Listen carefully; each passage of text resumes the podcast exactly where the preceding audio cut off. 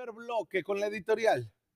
Y no tiene que ser otro tema, porque lo vamos a abordar más adelante, que las negligencias médicas. La responsabilidad que tienen personal médico, personal de enfermería. Y es que los profesionales de la salud tienen la obligación de asistir y atender a las personas cuya vida se encuentra en peligro, teniendo en cuenta que el fin supremo de esta profesión es preservar la vida humana por lo que queda bajo su responsabilidad la protección de la vida y la salud del paciente, así como su integridad física. Hay mecanismos, hay protocolos, hay leyes, hay todo para que también el propio médico esté amparado y no se le juzgue nada más porque sí. Sin embargo, a pesar de estas máximas, se ha observado que el actuar de los profesionales, de las y los profesionales de la salud, no siempre se apega a las normas establecidas. La actuación inadecuada o incorrecta por parte del personal de salud, capaz de provocar un daño a un paciente de manera parcial y permanente, se conoce como mala práctica médica. Y esto nos deja en un análisis profundo, más aún cuando en Baja California nuestra legislación es laxa, cuando nuestras autoridades también lo son han sido muy benevolentes con el personal médico. Sí, en la pandemia son nuestros salvadores, son los que han hecho que la curva epidemiológica no repunte de nueva cuenta. Y todo el reconocimiento para aquellos que lo hacen de una manera profesional y apegado a la normatividad. Entiendo que pueda haber errores, no entiendo que pueda haber omisiones, sin embargo se dan. Pero cuando se actúa con dolo por parte del personal médico, cuando se actúa con una de forma déspota, sin calidad, sin calidez en el servicio, esto trasciende hasta en una vida. En Baja California hay 27 clínicas y hospitales del sector público, ojo, públicas, de las diferentes instituciones de salud, de Cali, ISTE e IMSS, y también de las que dependen de manera directa de la Secretaría de Salud. Pero hay 264 clínicas y hospitales privados. Es prácticamente una ciudad de la salud, Mexicali y Tijuana. El turismo médico a todo lo que da. Somos representativos en esta frontera. A eso agréguele que en nuestra entidad hay más de 1.890 consultorios de medicina especializada. Hay 1.799 consultorios y clínicas de medicina general. En los dos últimos años se han recibido más de 140 denuncias por responsabilidad médica en Baja California, que pueden incurrir en negligencia médica del sector salud, tanto de instituciones públicas como privadas. De esas más de 140 denuncias, solamente dos han sido judicializadas.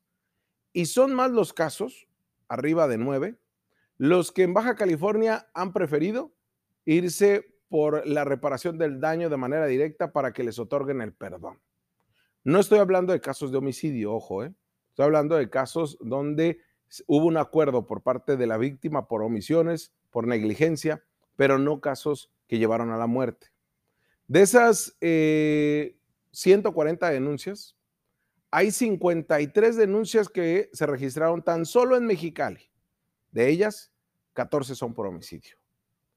De acuerdo a un estudio del Congreso de la Unión denominado Responsabilidad de los Profesionales de la Salud, elaborado por la maestra Claudia Gamboa Montejano hace cerca de un lustro, establece que Baja California cuenta con un apartado en el Código Penal donde se identifica plenamente la responsabilidad médica y técnica, lo que representa pues un avance inmejorado. Pero carece de una serie de apartados jurídicos, señala este documento, que representen mejores herramientas para las autoridades investigadoras y en cambio, y en tanto, perdón, el Poder Legislativo no le entiende o no se quiere meter al tema. Nadie que ha estado en las comisiones de salud del Congreso local.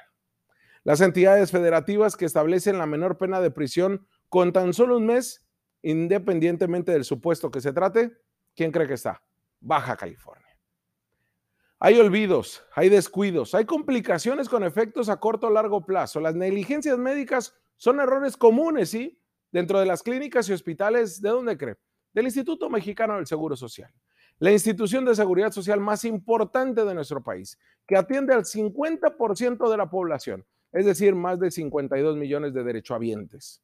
Informes internos de la Subprocuraduría de Control Regional, Procedimientos Penales y Amparo de la Fiscalía General de la República reportan que tenían en 2016 más de 200 casos de averiguaciones previas y consignaciones iniciadas contra personal del IMSS. 2020, 2021 se siguen manteniendo, se incrementaron. Esto por negligencia médica y homicidios culposos, tan solo en el IMSS, en todo el país. Los expedientes negros del Instituto Mexicano del Seguro Social, señala este estudio, que yacen en los archivos de la Fiscalía General de la República, hablan de historias de descuidos, de errores, de indolencia, con que se desempeñan algunos médicos del IMSS en todo el país, la cual durante los, dos, eh, durante los últimos seis años ha recibido el mayor número de recomendaciones de la Comisión Nacional de Derechos Humanos por encima de las Fuerzas Armadas y de los órganos de Procuración de Justicia. De estos 200 expedientes que hablaban hace un lustro este estudio, el 20%, la entidad que más tiene, corresponden a Baja California, con 39 averiguaciones previas y 17 consignaciones de personal del IMSS. Le siguen Baja Sur con 18, para que usted se dé una idea, y en tercer lugar está Sonora con 13. La legislación es laxa. Hemos eh, entendido que lo que hacen nuestros médicos es de gran valor tienen un gran respeto. Y no trato con este editorial quitárselo o mancharles esta eh, gran tarea y esta gran profesión que tienen, muy especializada, por cierto, de muchos años de estudio. Pero no por eso no podemos dejar de señalar los casos de negligencia. Como hace cinco años señalamos uno por un tema de una denuncia por homicidio y que eh, señalaba al menos a cuatro médicos del ISTE del Hospital 5 de Diciembre en Mexicali, los cuales están vinculados a proceso, de acuerdo a información que obtuvimos y que tuvimos en entrevista al esposo de la víctima. Estos casos se tienen que seguir señalando para que se mejoren las prácticas y para que no podamos esconder o invisibilizar lo que sucede también en nuestras instituciones de salud. Hoy, pasadas las 10 de la noche, les presentaremos un caso significativo y que puede generar un impacto que usted de verdad o el, mismo IMSS, la misma delegada, que del todo se esconde, no creo que lo va a poder superar. Vamos a una pausa. Ah, no, vamos con más información.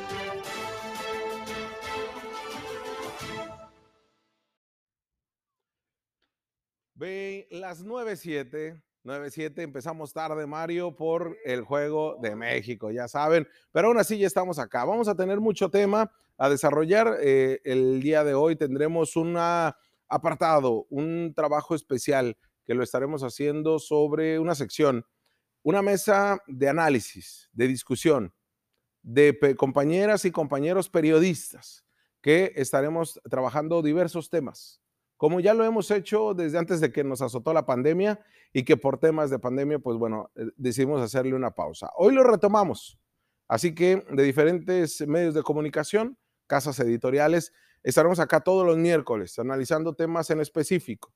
Así que quédese con nosotros porque hoy será de nueva cuenta, reanudamos estas mesas de diálogo, de discusión, de trabajo entre profesionales de la comunicación. También estaremos hablando sobre este caso en específico que ya lo escuchaba en nuestras eh, notas principales. Al igual, eh, llámenos, los teléfonos están abiertos, el estudio, estaremos comentando algunas de sus llamadas y temas de seguridad estaremos tocando, así como de corrupción. Vamos, ¿qué le parece? Con algo más tranquilo, más ligero, que es el clima. El pronóstico del tiempo que la número uno, Maricel Álvarez Soto, nos dice. Coméntanos, Maricel, buenas noches. ¿Qué tal? Muy buenas noches, Jorge. Los saludo con muchísimo gusto en esta mitad de semana. Vamos con la información del clima. Hoy que los vientos se registraron pues elevados, las temperaturas para mañana estarán descendiendo a los 4 grados centígrados y las máximas las esperamos de 18 grados durante el resto del día. Viernes, ojo que la temperatura será pues de las temperaturas más bajas, sobre todo para la madrugada de este viernes a sábado, mínimas de 3, máximas de 19 grados centígrados y el resto del sábado la temperatura máxima que incrementará a los 21 grados centígrados. Esperamos mínimas de 5 durante las primeras horas del día y también durante la madrugada. Vamos a revisar lo que se espera para eh, la zona de Ensenada mañana viernes. Esperamos, eh, mañana jueves esperamos cielo despejado, máximas de 21 grados centígrados en Ensenada, mínimas de 10. Viernes con temperatura máxima de 20 grados centígrados, la mínima de 9 grados centígrados. Igual para este sábado, mínimas de 9, máximas de 21 grados y continúan pues estos cielos despejados los próximos días en Ensenada. Continuamos con más información aquí en las noticias. Gracias, Maricel. Por no hacerle caso a Maricel, Mario, tremendo frío que me pasé hoy.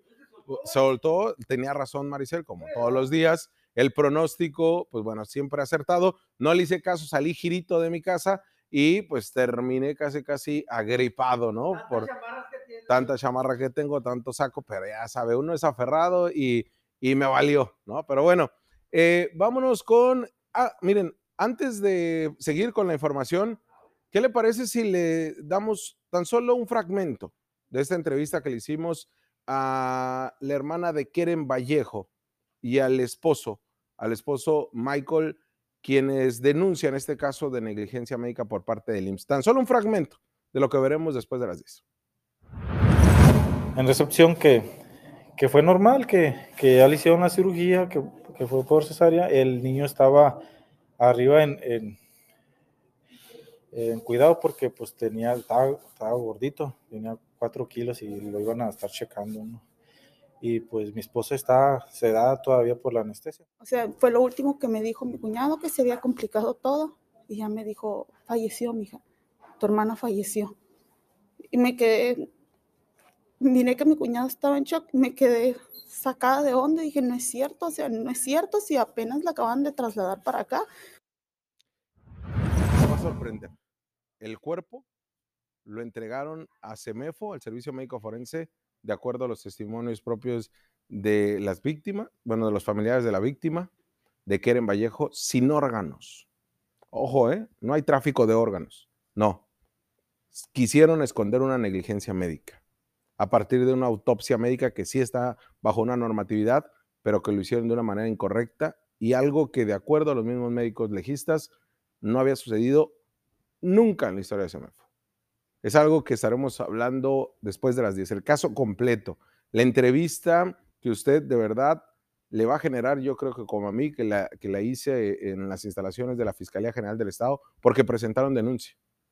Un coraje y de verdad una exigencia, un clamor de justicia.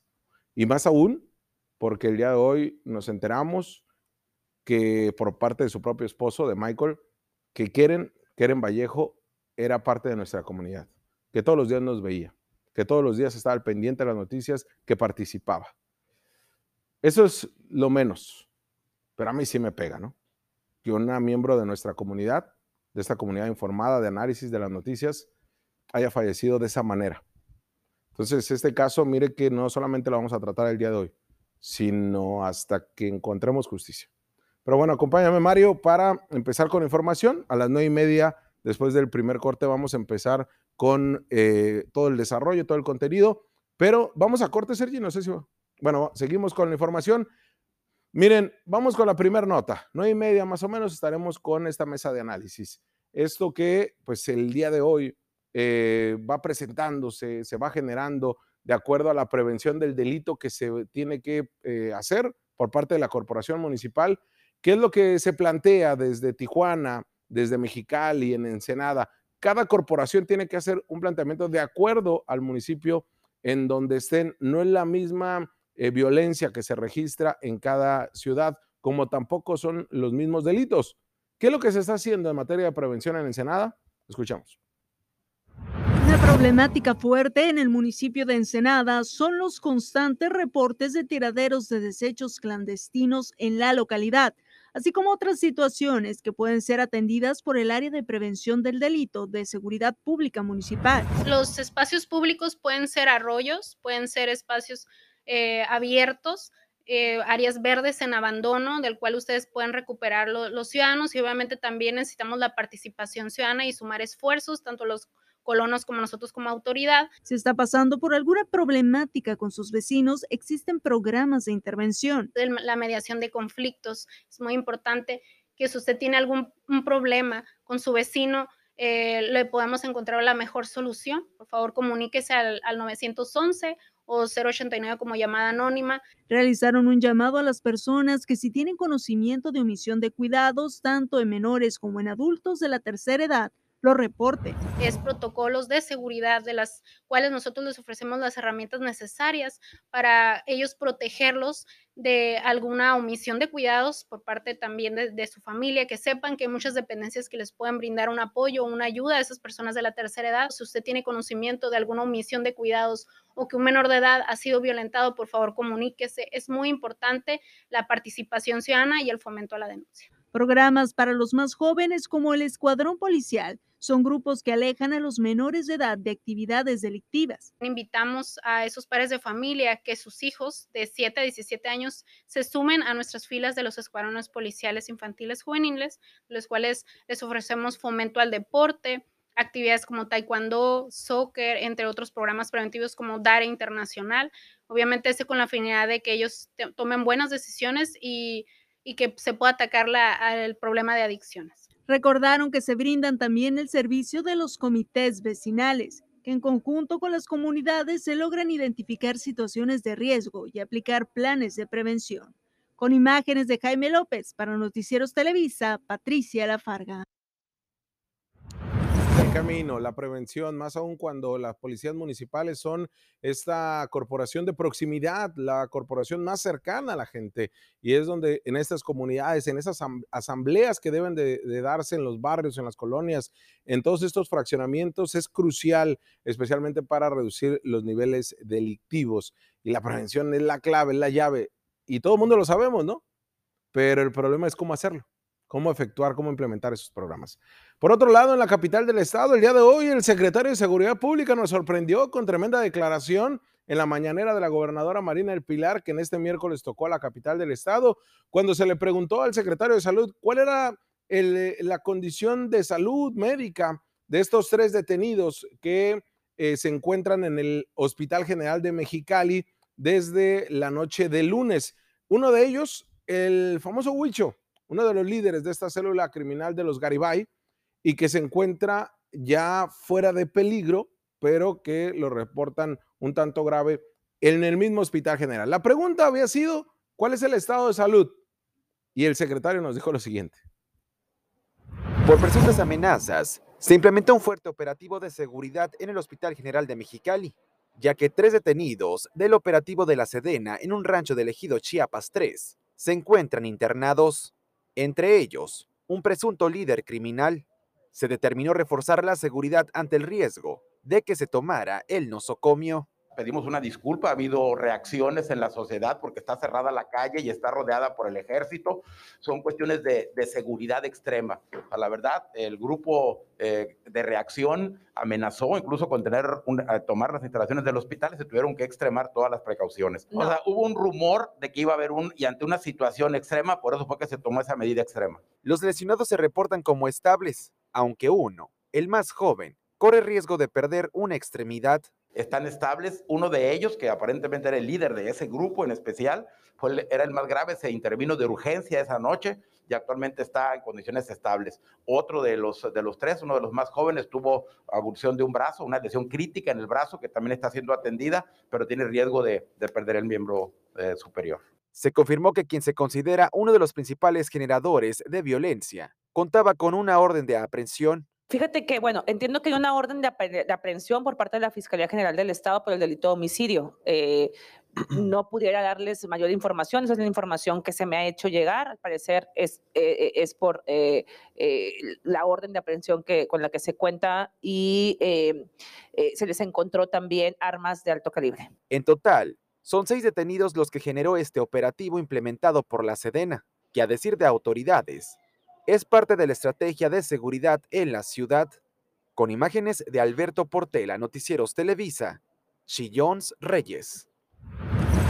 Pues mire, el secretario de Salud al final dio la nota y dijo que había sido estos operativos de seguridad extrema porque había amenazas, aunque después como que se quiso eh, retractar el secretario y dijo, no, es que eran rumores, pero bueno, ya había comentado que se había tratado de amenazas y de una eh, reacción de esta célula delictiva donde, pues bueno, hablaba de tomar el hospital. Aún así, ojo, eh, no, tampoco se ponga en este rollo de la alarma, porque ya están los militares, ellos tienen los propios protocolos. La seguridad, de acuerdo a lo que dijo también el secretario de Salud eh, del Estado, eh, está fortalecida en este espacio para que usted tome en cuenta, ¿no? Del nivel de peligrosidad de esta célula del crimen organizado, pero aún así, los militares están resguardándolo día y noche tomando en cuenta todas las medidas y protocolos que se deben de tener para que tanto los pacientes como los trabajadores de salud pues no tengan pues algún tipo de temor. Y miren, por otro lado, eh, la alcaldesa, la alcaldesa, la, gobernadora Marina del Pilar responde a un cuestionamiento del killer. ¿eh? El killer lanza este tema del seguimiento que le ha dado a la nota de esta denuncia que presentó el agente eh, trans de Mexicali, sobre abusos de autoridad y discriminación. Veamos qué es lo que nos respondió la gobernadora Marina del Pilar ante el señalamiento que sucedió durante la administración cuando ella era alcaldesa. Veamos. No, no estaba yo enterada mientras fui presidenta municipal de esta denuncia que hace el policía, eh, la policía, y eh, decirte que pues nos enteramos a través de la información que ustedes como medios han publicado. Eh, vamos a solicitarle la información precisa al síndico y a la Fiscalía General del Estado para que nos informe el estatus de, esta denuncia. Y, y, sí, estamos trabajando en un programa en la Secretaría de Inclusión. Estamos por arrancar el programa Ser Incluyente, Gobierno Incluyente de Baja California, en donde implica el que ningún servidor público eh, actúe de forma discriminadora en donde incluye también la capacitación como gobierno incluyente. No estaba nerviosa, pero el día de hoy se quedó muy corto, corta en las, en las respuestas en torno al temas de inclusión a personas con alguna discapacidad, a temas de inclusión de los sectores este, de atención prioritaria. De verdad que se quedó corta Miriam Cano porque maneja una de las eh, dependencias más sensibles en este tipo de temas. Y miren, por otro lado, ah, bueno, ojo, eh, que el secretario, el síndico, pues ya le aventaron la bolita, síndico, lo pusieron a chambear y ya nos había adelantado el día de ayer que estarían en el mes, en este mismo mes incluso, eh, cerrando estas carpetas de investigación de procedimiento administrativo, una que presentaron los policías, los, los victimarios, ¿no? Se hicieron las víctimas y por el otro lado, el agente que ha denunciado este acoso y que ha denunciado eh, el abuso de autoridad. Por otro lado, el día de hoy también se informa en la mañanera de la gobernadora sobre eh, los autos chocolates y el costo que va a tener el, el sacar placas de circulación, pero también lo más importante acá, y ojo a nuestro ingeniero Germán Robles, tus mil pesitos que gastaste en tu registro, al igual que 900, eh, al igual que 99 mil este, baja californianos que se registraron en este Bonilla Promex, todo parece indicar que habrá un decreto de la gobernadora para descontárselos cuando ustedes saquen las placas. Veamos. Hasta 3 mil pesos se estima que costará las placas y tarjetas de circulación para los autos chocolate. El secretario de Hacienda de Baja California, Marco Antonio Moreno Mexia, declaró que de este proceso se busca descontar los mil pesos a quienes se registraron en el padrón estatal. Luego hay una serie de cobros que tienen que ver con el proceso de emplacamiento propiamente de los ingresos fiscales del Estado. Estamos hablando de poco más de 3 mil pesos, más el costo de la agencia aduanal. ¿Qué estamos haciendo en este momento? Estamos buscando una negociación con la Asociación de Agencias Aduanales buscando que el cobro sea el menor posible. Pero lo que, lo que estamos platicando con la gobernadora es que se emita un decreto especial para poder beneficiar a aquellos eh, vehículos que pagaron los mil pesos en el registro y sean acreditados en este proceso de la adhesión al decreto. El costo total aún está por concretarse. Se estima que sea entre 9 mil a 10 mil pesos. A través de mesas de trabajo buscan autoridades una negociación con las agencias aduanales para que el cobro de su servicio otorgado sea lo menor posible para los usuarios que importarán su vehículo. Estamos buscando una negociación con la Asociación de Agencias Aduanales buscando que el cobro sea el menor posible. Ayer tuvimos una reunión con las autoridades federales, con el SAT, con la Dirección de Aduanas, buscando la definición de estos mecanismos que permitan que el costo total para el usuario sea el menor posible. Andará en ese rango, pensamos, del orden de los 9, 10 mil pesos, pero todavía no está definido con absoluta claridad. El gobierno estatal espera que sean 100 mil autos en Baja California los que iniciarán con este trámite. Con imágenes de Alberto Portela, Noticieros Televisa, Chillons Reyes. No se me alarme, no se me alarme porque ya, ya incluso hay versiones en redes sociales, en algunos medios de que dicen, le van a costar 10 mil pesos, se lo dijimos. No, no es cierto. Todavía no están las reglas de operación, todavía no sabemos cuánto van a cobrar los agentes aduanales. Con ellos se está haciendo estas mesas de trabajo para que el costo sea mínimo, o bueno, no mínimo, pero no sea tan, este, tan oneroso. Lo que está planteado ya son estos 3 mil pesos que estaría cobrando el gobierno del estado y con el cual se estaría este, reduciendo pues estos eh, mil pesos que usted ya gastó si lo empadronó en este registro estatal. Pero bueno, si le quedaron dudas o no nos hemos explicado del todo bien, hasta el momento, vamos a escuchar al secretario de Hacienda de nueva cuenta, Marco Moreno Mejía, porque en corto le preguntamos, a ver, secretario, como que no se entendió. Venga, la regulación de autochocolates, ¿cómo lo va a trabajar el Estado? Todavía falta que la federación defina las reglas de operación, pero el Estado, ¿cómo le va a hacer? Escuchemos. Un poco más de 100 mil vehículos que pagaron mil pesos para el registro estatal que promovió la administración anterior. ¿Qué es lo que sucede? De ese universo de vehículos que pagaron los mil pesos, estimamos que alrededor del 80% pudieran ser susceptibles de adherirse al decreto federal de regularización. En ese sentido, lo que estamos nosotros platicando con la gobernadora es la emisión de un decreto que nos permita acreditar esos mil pesos en todo el proceso de regularización. Estamos hablando que los conceptos que tendrá que pagar la persona que se adhiera al decreto son los 2.500 pesos que van al proceso de pavimentación vía el gobierno federal, más diversos gastos asociados al proceso, particularmente los costos en el Estado, que son poco más de 3 mil pesos, más la cuota que estarán cobrando los agentes aduanales.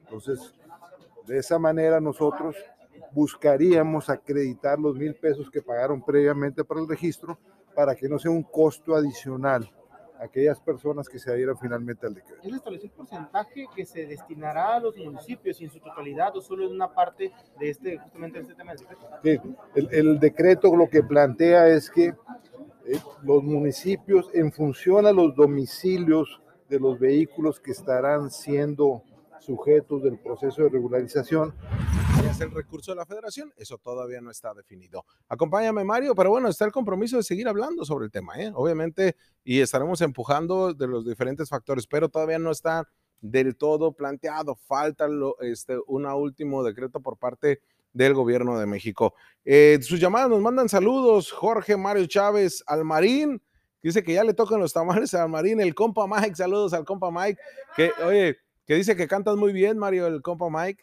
así este, a las personas de la tercera edad sí se le están dando los 3.850 cuando se les prometió 3.900, nos dice Tommy. Pues bueno, ese es el recurso que está dando el gobierno de México. Tengo a mi nieta internada en la clínica 31. Iban a realizarle un degrado, pero desde que ingresó no le han dado buena atención. Se llama, bueno, no vamos a decir el nombre, obviamente para proteger su identidad, pero este Franco, el señor Franco nos manda este comentario Así que, pues bueno, es eh, complicado el escenario, ¿no? En la clínica 31 del IM no les han dado información. Otros dos casos que tenemos acá también nos señalan lo mismo sobre toma de una operación. Eh, Alejandro Hernández de la colonia de Tecate, nos mandan saludos de Tecate, saludos a, este municipio. Quiere saber si van a pasar las motos para emplacar. Realmente son los, los vehículos los que hasta el momento este, están dentro de este decreto. ¿eh? no las motocicletas, hasta lo que se ha comentado, aún con las reglas de operación, pues ya definiremos también si los incluirán. Eh, Jesús López de la colonia del Valle Mexicali, ¿A qué garita deben dirigirse para importar su carro? Todavía no está definido. El presidente de México va a venir acá en la tercera semana de este mes. Eh, estará en la aduana de Tijuana. Se hablaba que solamente en la aduana de Tijuana se haría, pero todavía falta, repito, las reglas de operación que son las fundamentales para saber cómo se va a realizar la regularización de autos chocolates, el procedimiento, cómo se va a cumplir el proceso. Falta el tema que se defina de la verificación en Baja California, por ejemplo, el tema está lo que ustedes nos comentan, en qué garita con las agencias aduanales, cómo le van a hacer. Faltan todavía, ¿eh? Faltan, faltan muchas situaciones. Eh,